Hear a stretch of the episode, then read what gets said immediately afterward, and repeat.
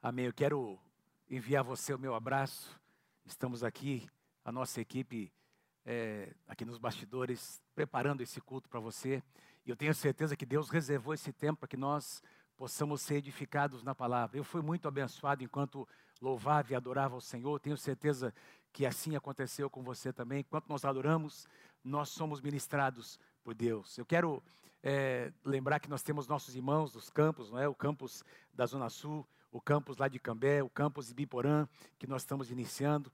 E nós queremos dizer que esses irmãos estão conectados conosco, participando aqui também.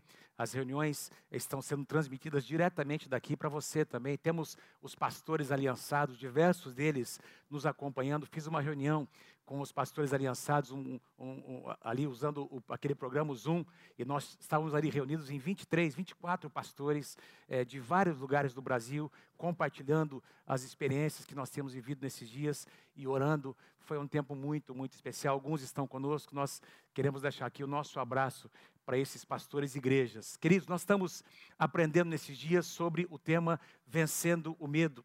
É a terceira palavra da série. Se você não ouviu as, as outras mensagens, acesse lá o nosso site ou procure o nosso canal no YouTube e você vai ser abençoado por essas palavras. O tema que eu quero compartilhar com você hoje é vencendo, ou melhor dizendo, vença o medo com resiliência.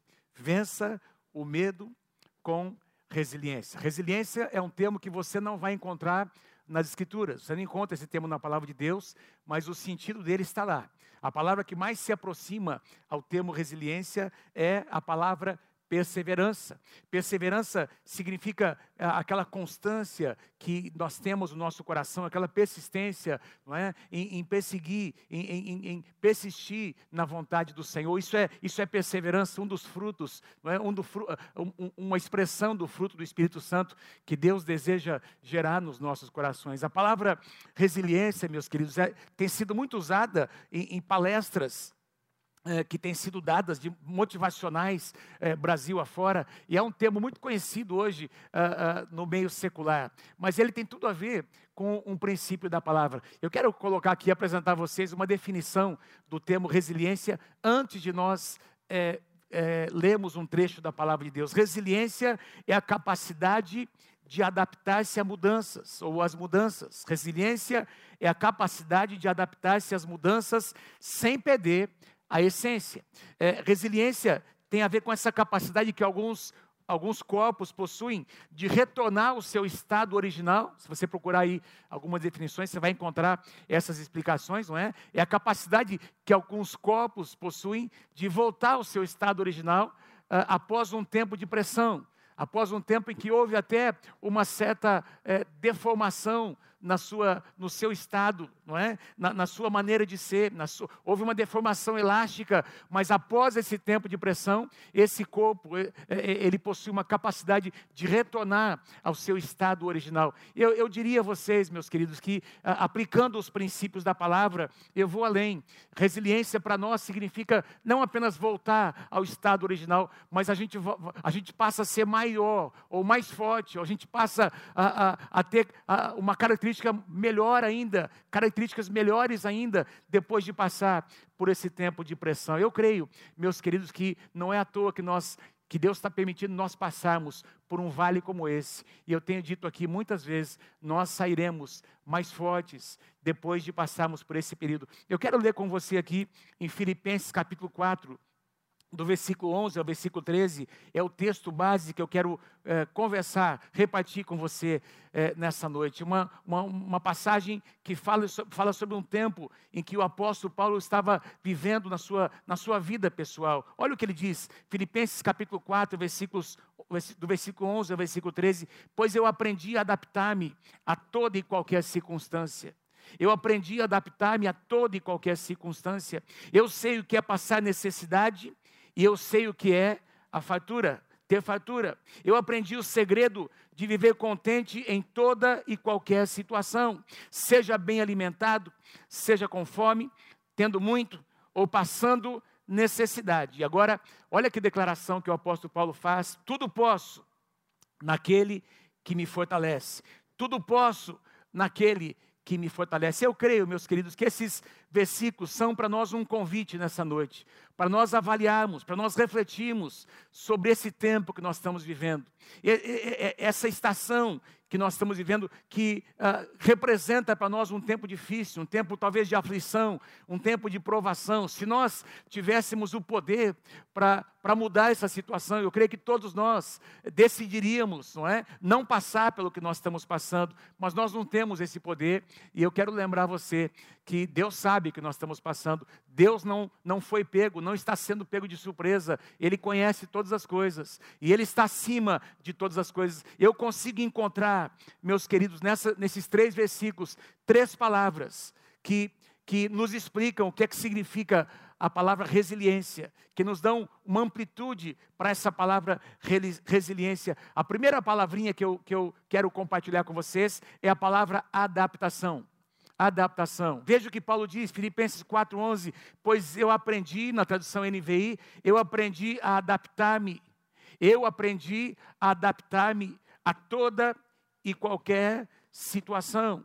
Então, Paulo está dizendo que ele estava vivendo um momento na sua vida difícil e ele aprendeu a se adaptar, não é? é ele, ele não perdeu a sua essência, ele nunca deixou de ser um homem de Deus, Uh, muito pelo contrário, essa situação de pressão, que eu vou citar daqui a pouco, Paulo estava preso, meus queridos, e ele estava sendo muito efetivo no seu ministério, mas ele, ele se adaptou àquele momento eh, para que ele pudesse eh, ser mais efetivo no reino de Deus.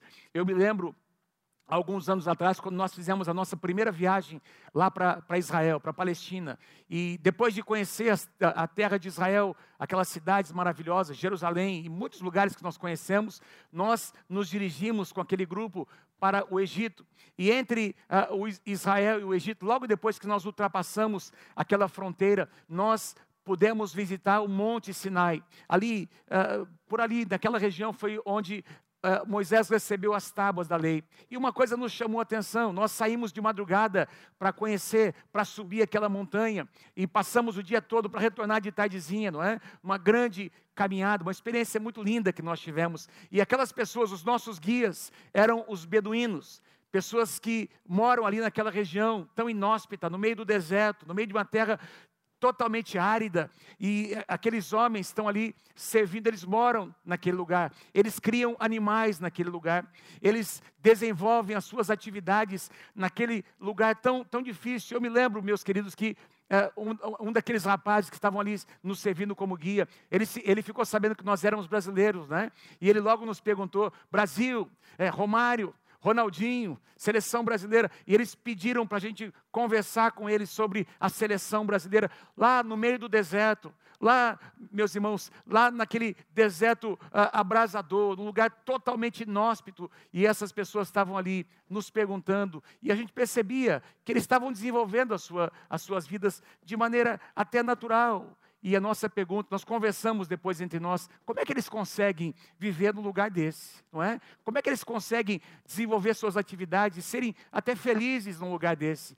E eu, eu fiquei pensando uh, nessa experiência que nós tivemos, e o Senhor me fez, meus queridos, uh, pensar nessa capacidade que Deus colocou no ser humano de se adaptar a situações difíceis, não é? De, de viver aqueles momentos, uh, ou quem sabe uma vida toda, às vezes enfrentando muitas dificuldades, não é? E essa capacidade que Deus deu ao ser humano de se adaptar a, a essas situações adversas. É, você vai se lembrar de que há poucos meses atrás, no finalzinho de, no, de 2019, nós estávamos planejando o ano de 2020. Eu me lembro quando nós nos reunimos com os nossos pastores de área, não é? E o presbitério. E nós planejamos os nossos eventos, nós planejamos é, é, todos, toda a nossa agenda de 2020. E estava tudo planejadinho, meus queridos, as conferências, os nossos encontros, não é? Com os pastores e a nossa reunião de liderança, e, enfim, todas as atividades da Igreja Nova Aliança. E apenas dois ou três meses depois, tudo isso teve que ser colocado na prateleira, porque tudo mudou, não é? Tudo mudou não apenas aqui em Londrina, mudou no Brasil, mudou nas nações, não é? E tudo aquilo que a gente havia planejado, nós tivemos que deixar, esperar um pouco mais e viver a, a, experiência de cada dia e nós estamos o quê? Estamos nos adaptando. Isso é o que está acontecendo no mundo hoje. As nações hoje estão passando por um tempo difícil, um grande desafio, mas existe essa capacidade no homem de se adaptar, de buscar alternativas, não é? Apesar de que a economia uh, tem entrado em muitas dificuldades, a liberdade de ir e vir está tolhida, mas o ser humano está encontrando, não é? buscando se adaptar a toda essa situação, porque Deus colocou no ser humano essa capacidade. Isso é resiliência, é a capacidade de enfrentar uma crise olhando para frente, é a capacidade de permitir que a fé eh, venha no nosso coração a despeito do que nós estamos passando. Você vai concordar comigo que as crises, elas chegam, elas, elas não têm hora para chegar, elas não têm data para chegar, elas não têm endereço, Praticamente todas as pessoas uh, no mundo estão vivendo isso que nós estamos vivendo, esse, esse grande desafio, não é? E, meus irmãos, nós temos, nós, ainda mais nós, que conhecemos o Senhor Jesus, que temos uma experiência com o Senhor Jesus no nosso coração, Deus quer que nós olhemos para frente e que nós nos lembremos que nele nós temos a capacidade de nos adaptar. Nos adaptar não significa que nós seremos moldados, que nós uh, perderemos o nosso olhar,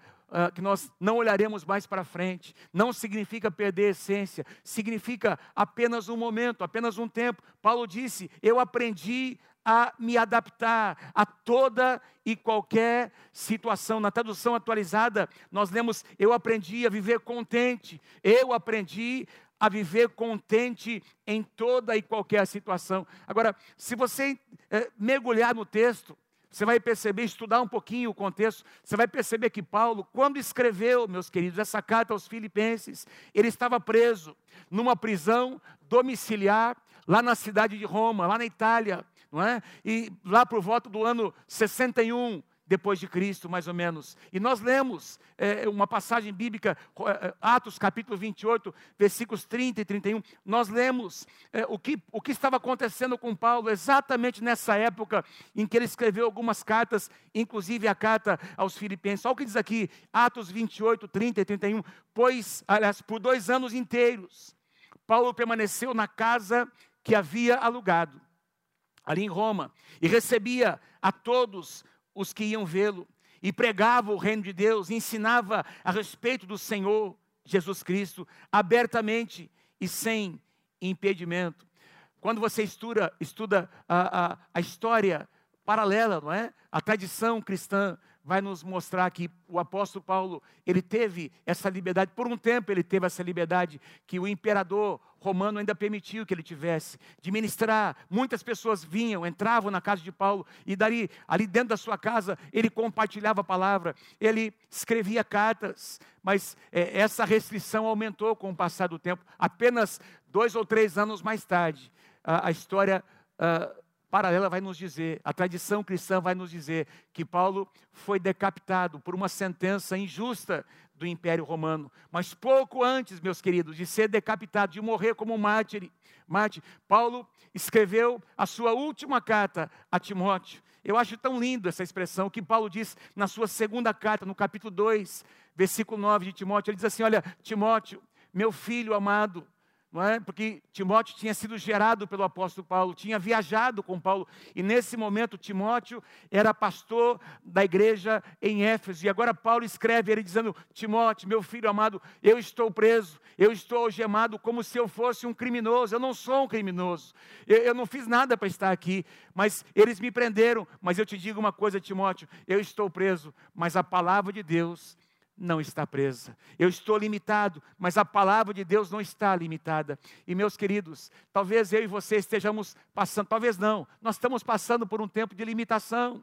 um tempo em que nós nos sentimos tolhidos, em que nós de, temos que seguir determinados protocolos, mas eu quero te lembrar, meu querido, que a palavra de Deus não está presa. Você está recebendo a palavra de Deus aí na sua casa, e você pode ministrar, você pode ministrar e, e multiplicar a palavra do Senhor para outras pessoas. Por isso, Paulo disse: Eu aprendi a adaptar-me a toda e qualquer circunstância. O nome disso é resiliência, a capacidade de se adaptar sem se acomodar Amém, queridos? É, é, valorizar o processo, é encarar aquela adversidade como uma grande oportunidade que Deus está nos dando e fazer dessa oportunidade um meio para que o nome do Senhor seja glorificado.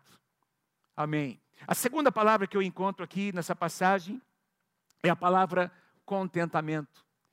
Contentamento, adaptação, contentamento. Olha o que Paulo diz no versículo 12 de Filipenses 4: Eu sei o que é passar necessidade, e eu sei o que é ter fatura. Eu aprendi o segredo de viver contente em toda e qualquer situação, seja bem alimentado, seja com fome, seja tendo muito ou passando necessidade.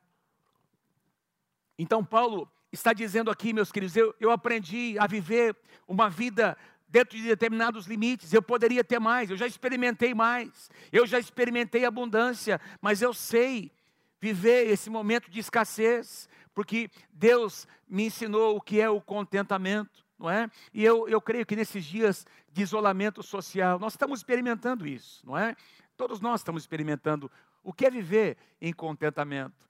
Nós estamos com saudade de rever os nossos netinhos, nós estamos com muita vontade de rever os nossos filhos, mas nós estamos passando um tempo de, de estar um pouco separados, não é? Nós estamos muito conectados, nós estamos conversando quase que todos os dias, mas nós estamos vivendo um momento de, em que nós temos que aprender a nos contentar com determinadas situações. Eu, eu creio, meus queridos, que tem pelo menos duas lições que nós estamos aprendendo com tudo isso que nós estamos passando. A primeira delas é que nós podemos viver com muito menos do que a gente pensava, não é? A gente não precisa de muita coisa para viver bem. É ou não é verdade? Nós estamos aprendendo isso, que nós não precisamos de muita coisa, de muitas posses, não é? Para realmente viver bem. É uma das lições que nós estamos aprendendo. E a segunda lição que eu estava pensando nesses dias, não é? Conversando com o irmão aqui da nossa igreja, que uh, nós, uh, aí pelo telefone, ele disse, pastor, graças a Deus eu, eu consegui guardar, eu consegui reservar alguma coisa, pastor. E, eu, e nós temos uma, uma reserva aí, uns dois, para viver uns dois ou três meses com segurança, mas tem tanta gente que não tem, pastor. Eu creio que essa é a segunda lição que Deus está nos ensinando nesses dias. Quem sabe para situações adversas no futuro que nós enfrentaremos. Que nós precisamos aprender a reservar, a guardar. Nós precisamos aprender com, a, com, as formigas, como diz lá no livro de Provérbios, durante o tempo de abundância, elas reservam, elas guardam para o tempo de escassez. E nós precisamos aprender, meus queridos, é, com o que nós estamos experimentando nesses dias, que é importante nós guardarmos, nós é, é, economizarmos para os tempos de escassez que nós eventualmente tenhamos que enfrentar. O contentamento nos ajuda a entender o verdadeiro sentido de fé e de prosperidade. O contentamento nos ajuda a entender o que é que significa de fato fé e prosperidade, porque muita gente relaciona fé e, com, e prosperidade apenas com conquistas naturais, com posses naturais, com conforto, com abundância. E eu, eu creio que você vai concordar comigo, é muito fácil vivermos em abundância. O difícil é a gente continuar tendo fé, quando nós não, vivemos, não estamos experimentando tanta abundância assim. Eu quero passar para você aqui uma definição de fé que eu escrevi. Fé não é ter tudo o que eu quero. Fé não é ter tudo o que eu quero, e sim confiar que tudo o que Deus tem para mim é o melhor. Fé não é ter tudo o que eu quero. Ou seja, fé não significa eu dizer que simplesmente só porque eu quero, todos os meus sonhos serão cumpridos por Deus. Espera um pouquinho. Se os meus sonhos estiverem aliado, alinhados com a palavra de Deus, quem sabe muitos deles vão se cumprir, mas Deus não é obrigado, meus queridos, só porque nós sonhamos. Não, espera um pouquinho. Nós temos fé, nós podemos sonhar, mas nós precisamos alinhar os nossos sonhos à palavra de Deus. E quem é que disse que se eles não acontecerem do jeito que nós queremos, Deus não continua agindo? Fé, meus amados, não é ter tudo o que eu quero, e sim é confiar que tudo o que Deus tem para mim é o melhor, porque Deus sabe o que faz. E prosperidade também é um, é, um, é um, outro conceito que tem sido muito distorcido no meio cristão, não é? Ah, ah muitas, muitas ênfases teológicas, não é? Falando sobre um Deus que te dá tudo, não é? é venha para o Senhor e tudo que você quer vai, vai acontecer, todos os seus problemas serão resolvidos. Não é bem assim. Prosperidade do ponto de vista de Deus, é ter o suficiente para as minhas necessidades básicas. Olha que, olha que lindo. Prosperidade é ter o suficiente para as minhas necessidades básicas. O que vier além disso é bênção de Deus. É bênção de Deus. E eu quero declarar sobre a tua vida, profetizar sobre a tua vida, que nada vai faltar. Nós aprendemos alguns, há dois domingos atrás, não é? Uh, que uh, nós podemos vencer o medo uh, crendo nas promessas de Deus que nós encontramos lá no Salmo 23. O Senhor é meu pastor e nada me faltará. Nós temos muitas promessas de provisão de Deus. Mas quando nós ouvimos a palavra provisão, do ponto de vista bíblico, não é? é Deus nos promete prover as necessidades básicas. Olha o que Deus diz, aliás, o que Paulo diz ah, para Timóteo na sua primeira carta, capítulo 6, versículo 8. Por isso, tendo o que comer, olha o que Paulo diz: tendo o que comer e com que nos vestir, estejamos com isto satisfeitos, não é? Que haja contentamento, que haja alegria, não é? Que haja alegria. Meus irmãos, é fácil viver quando existe fartura, mas quando as coisas faltam, quando a gente começa a passar por necessidades, e muita gente já está passando, nós estamos aí mobilizando a igreja para abençoar muitos irmãos que estão passando e alguns vão passar necessidades. Mas eu e você sabemos, meus irmãos, que quando nós passamos por necessidades, Deus Deus prova o nosso coração, nós, nós nos tornamos mais humildes, nós passamos a conhecer quem são os nossos amigos verdadeiros, é ou não é, não é verdade, amados? Nós, nós passamos a valorizar as pequenas coisas.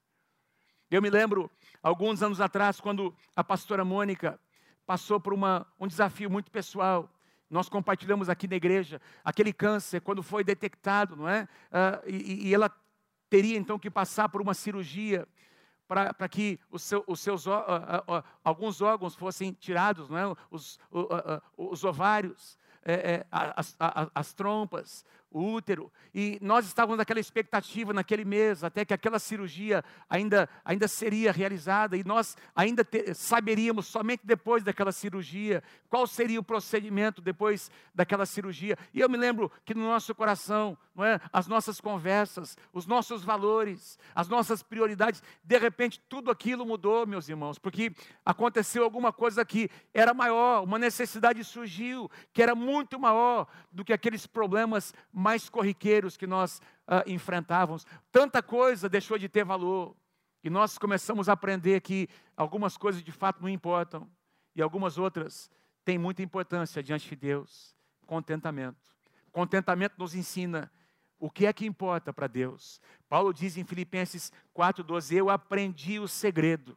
Contentamento é um segredo que eu e você precisamos aprender. Eu aprendi o segredo de viver contente, não é? Realizado, contentamento em toda e qualquer situação. Que segredo era esse, meus queridos, que Paulo aprendeu? Eu quero sugerir a você que a resposta está numa outra carta que Paulo escreveu, 1 Tessalonicenses, capítulo 5, versículos 16 e 17. Olha que lindo que o apóstolo Paulo diz: alegrem-se sempre, orem continuamente e deem graças em todas as circunstâncias, pois esta é a vontade de Deus para vocês em Cristo Jesus. Alegrem-se sempre, orem continuamente. Outra tradução diz: orai sem cessar. Alegrem-se continuamente, orem, é? alegrem-se sempre, orem continuamente, deem graças em todas as circunstâncias. Tem uma chave aqui, meus irmãos. Quando nós passamos a agradecer por aquilo que nós temos, e deixamos de reclamar por aquilo que nós não temos. Quando nós passamos a olhar como Deus tem sido tão fiel nas pequenas coisas. Nada tem nos faltado e nada vai nos faltar contentamento. Quando nós olhamos e valorizamos essas pequenas coisas que Deus já tem feito, esses pequenos milagres que já têm acontecido ao nosso redor, o nosso coração muda. Alegrem-se eh, eh, alegrem-se sempre. Uma alegria que é inexplicável, ela começa a tomar conta do nosso coração, não é? A oração contínua, com ações de graças, a gratidão a Deus pelo que nós estamos passando é o que muda a perspectiva ao nosso redor. Que Deus possa gerar contentamento nos nossos corações. A terceira e última palavrinha, confiança. Confiança. adaptação, contentamento e confiança. Olha o que Paulo diz no versículo 13 de Filipenses, capítulo 4.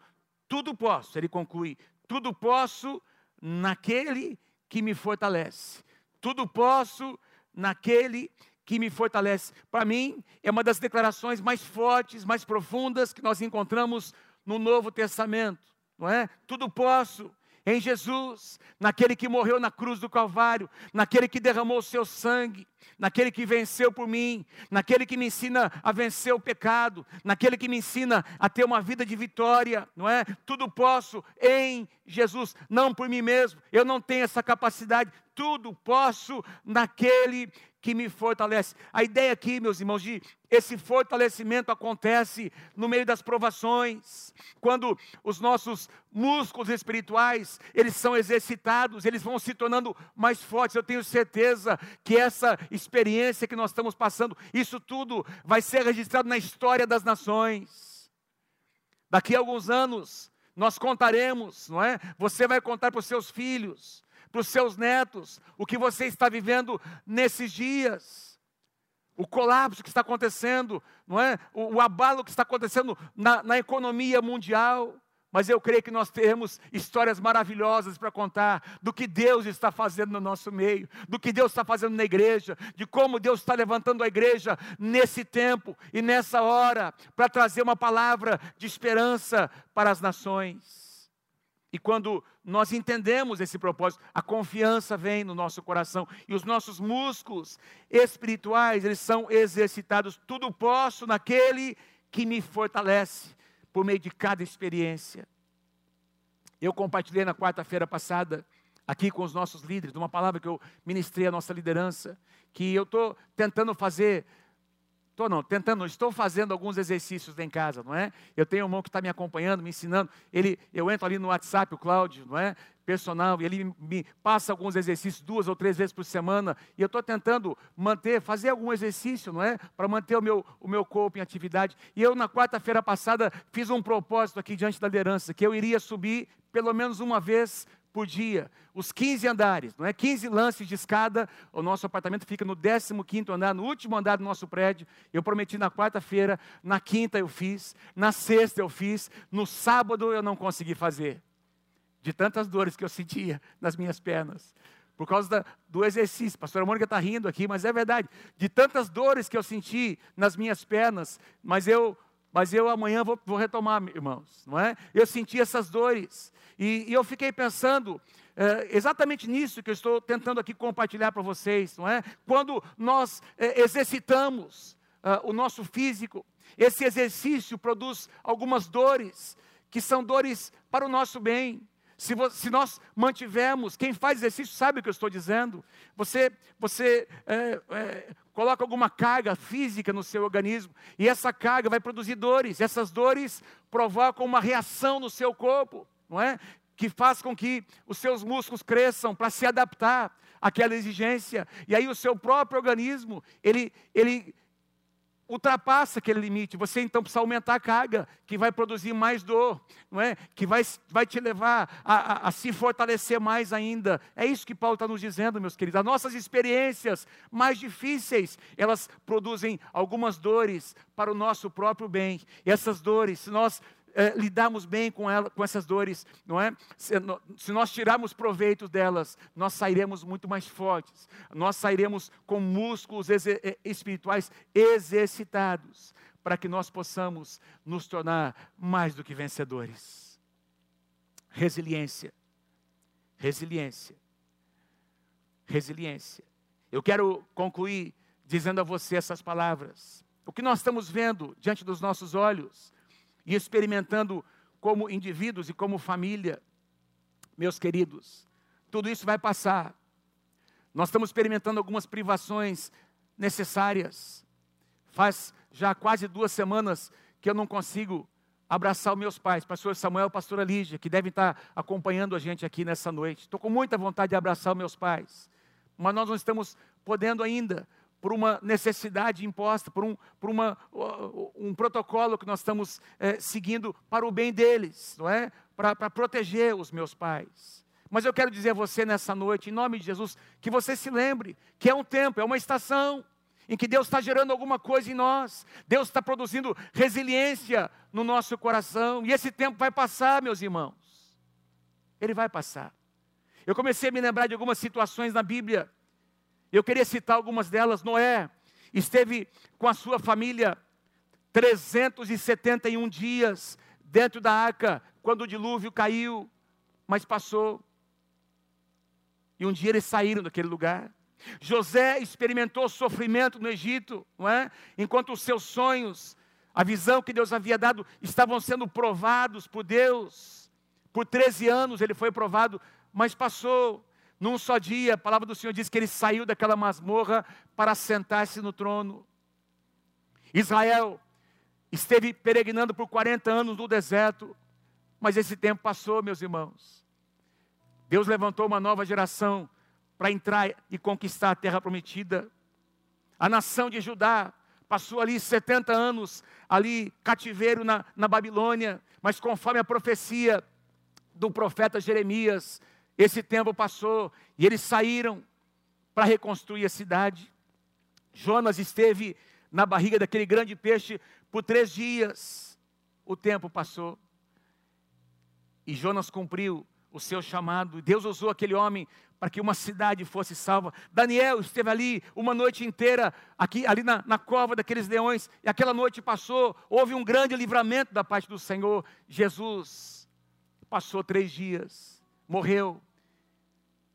E passou três dias até que ele experimentasse a ressurreição. Passou, a morte foi vencida. Aquele tempo passou. E o que veio depois foi muito mais glorioso do que havia acontecido antes. Meus irmãos, esse tempo vai passar.